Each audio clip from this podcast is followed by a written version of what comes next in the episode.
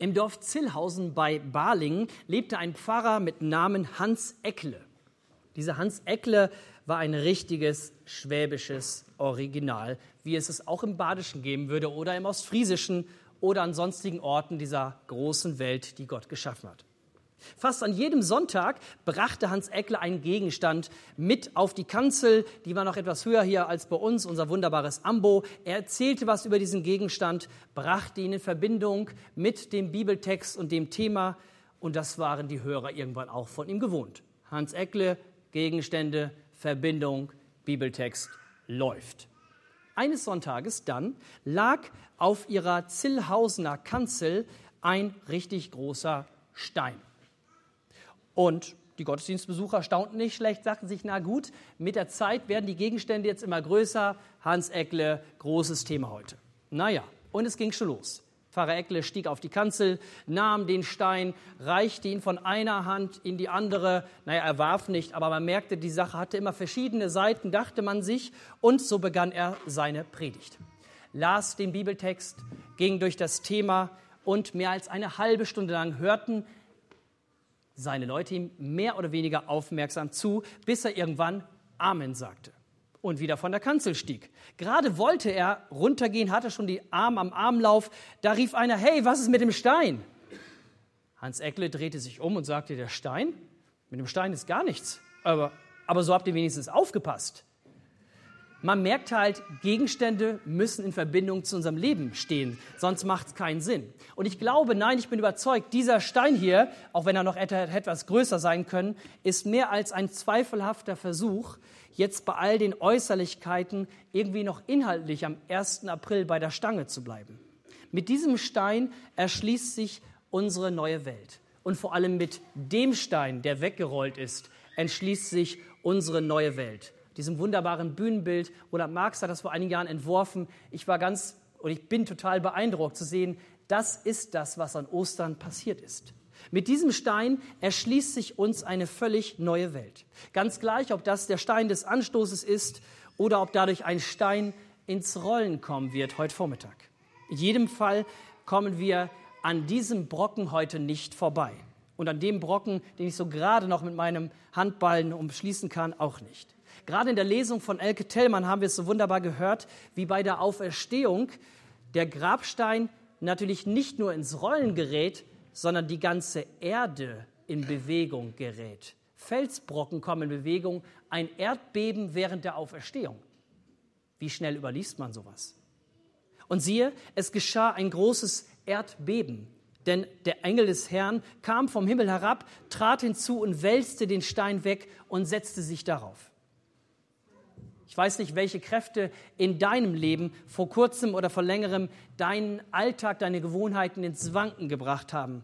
Durch einen Menschen, der nicht mehr da ist, durch eine Leere, die in deinem Herzen plötzlich angekommen ist, durch eine verlorene Liebe, wo du weißt, das wird auf kurze Sicht nicht mehr so werden, wie es mal war. Bei den mindestens zwei Frauen, von denen uns erzählt wird, die am Ostermorgen zum Grab laufen, ist das nicht nur ähnlich, sondern auch viel dramatischer.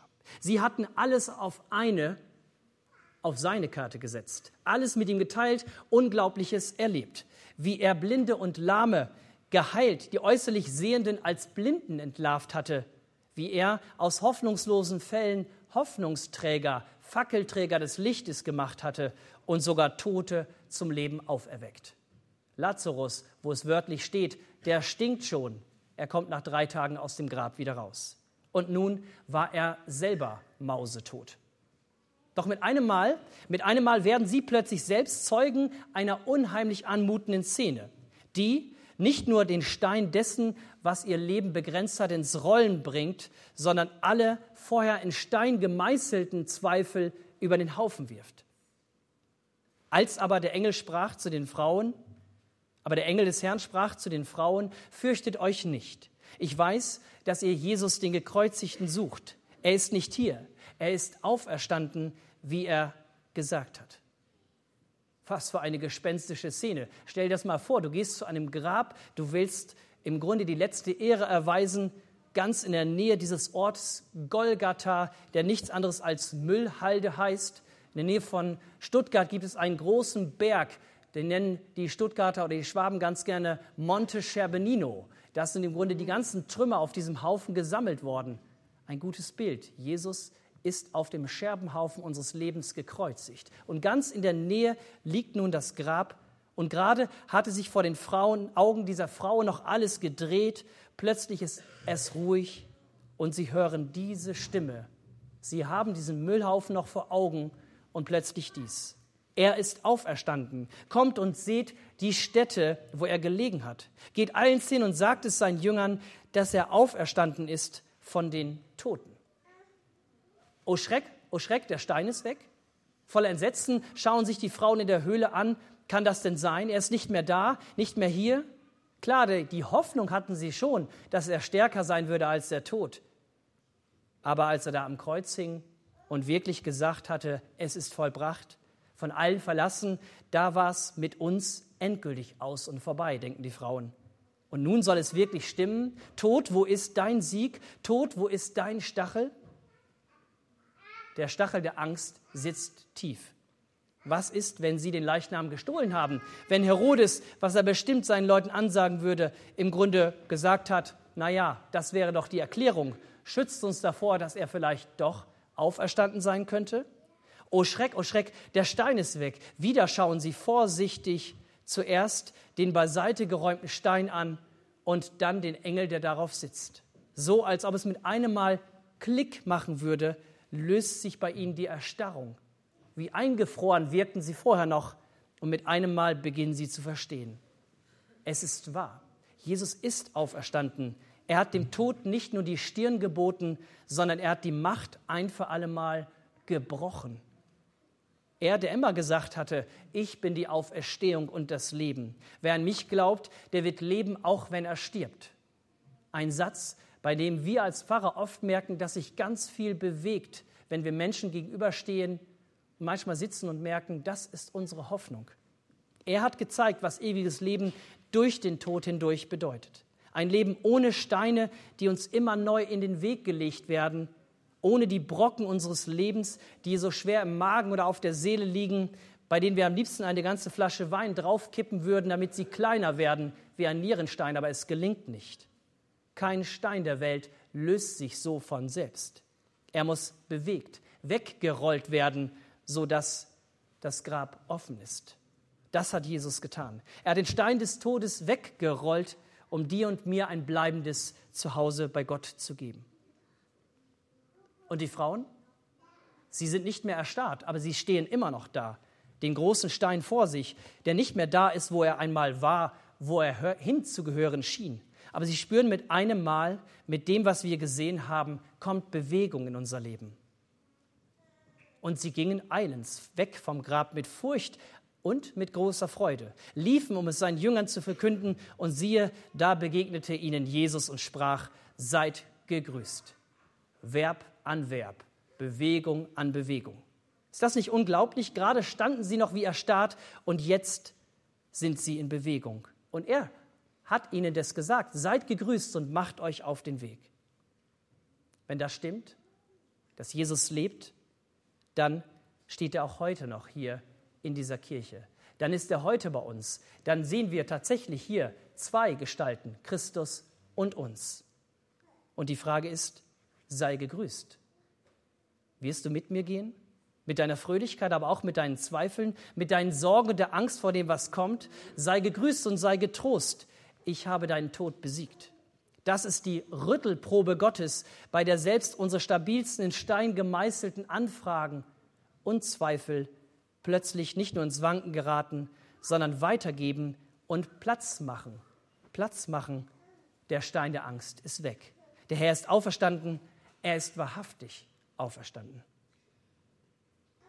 Wir schreiben das Jahr 2010. Ein dramatisches Unglück in der Bergwerksmine San Jose in Chile hält die mediale Welt in Atem. Tag für Tag, Woche für Woche, nach einer anfänglichen Zeit der Ahnungslosigkeit geht es irgendwann ganz schnell. Es stellt sich heraus und medial wie die Welt ist, irgendwann weiß man es von Minuten, 33 Bergleute sitzen da unten fest. In einer Mine über zwei Monate lang. 620 Meter Tiefe.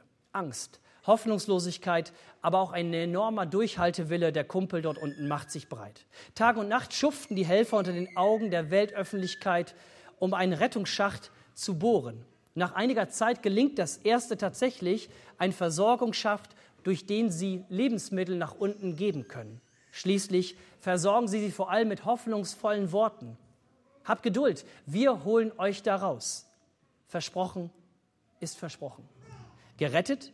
Eventuell schon, aber nur auf Hoffnung hin. Die 33 Kumpel haben nichts als ein Versprechen, keinerlei Sicherheiten, dass es auch wirklich funktioniert. Und doch, hier auf dem Bild, das ihr sehen könnt, unschwer zu erkennen, lässt sie sich erahnen. Die vorsichtige Hoffnung, dass doch noch nicht alles verloren ist, dass Rettung möglich ist. Ausgemergelt, abgemagert und trotzdem macht einer das Siegeszeichen mit Fingern. Ein anderer winkt, ein dritter reckt seinen Daumen hoch. Bald wissen sie, einer muss durch, sich auf den langen, dunklen Weg machen, immer dem Licht entgegen. In einem selbstgebauten, in einer selbstgebauten 53 Zentimeter engen Stahlkapsel. Wer sich mit Türen auskennt, es gibt selten Türen, die unter 60, naja, breit sind. 53 Zentimeter. Wir sehen hier so eine Kapsel. Von der Rettungsstelle 700 Meter muss eine Person nach oben gezogen werden, um zu zeigen, es geht. Einer muss den Weg für andere erproben. Klappt die Sauerstoffversorgung, reichen drei Zentimeter an jeder Seite, damit sich diese Kapsel nicht verhakt, nicht unterwegs stecken bleibt. 32 Kumpel und die halbe Welt bangt, als sich der Erste auf den Weg macht. Damals live übertragen von N24. Und dann passiert es. Unter ohrenbetäubendem Jubel, unzähligen Tränen, vor allem auch seines Sohnes, kehrt Florencio Avalos als erster von 33 Kumpeln an die Erdoberfläche und damit ins Leben zurück. Von diesem Zeitpunkt an ist den 32 anderen dort unten fast verreckenden Kumpels klar, der Spuk ist bald vorbei. Gott sei Dank, der erste ist schon durch. Und deshalb werden wir es auch schaffen. Was für eine unbändige Freude unter Tage. Hier sehen wir das auf dem Bild als nächstes. Da sind sie. Ist das nicht ein besonderes Bild? Wir schauen noch mal das Bild an. So sieht Karfreitag aus. Das war der Karfreitag. Und jetzt schauen wir mal, wie der Ostermorgen aussieht. Das ist der Ostermorgen. Die Dunkelheit hat ein Ende. Das Licht am Ende des Schachtes ist schon zu sehen. Frische Luft wird bald ihre eingestaubten Lungen füllen. In diesem Augenblick können sie es förmlich riechen. Und sie freuen sich darauf, wie Kinder wieder ins Sonnenlicht zu blinzeln. Der erste Kram gerade mit einer Sonnenbrille, damit er sich seine Augen nicht endgültig zerstört, langsam an das Licht gewöhnen muss. Der erste ist schon durch. Darum geht es am Ostermorgen. Die Dunkelheit des Todes hat ihre Kraft verloren. Unsere Hoffnung hat einen Grund das leere Grab, der weggerollte Stein und er, Christus, der als erster für uns durch ist. Herr ist schon längst hindurch. Der Herr ist auferstanden, er ist wahrhaftig auferstanden. Amen.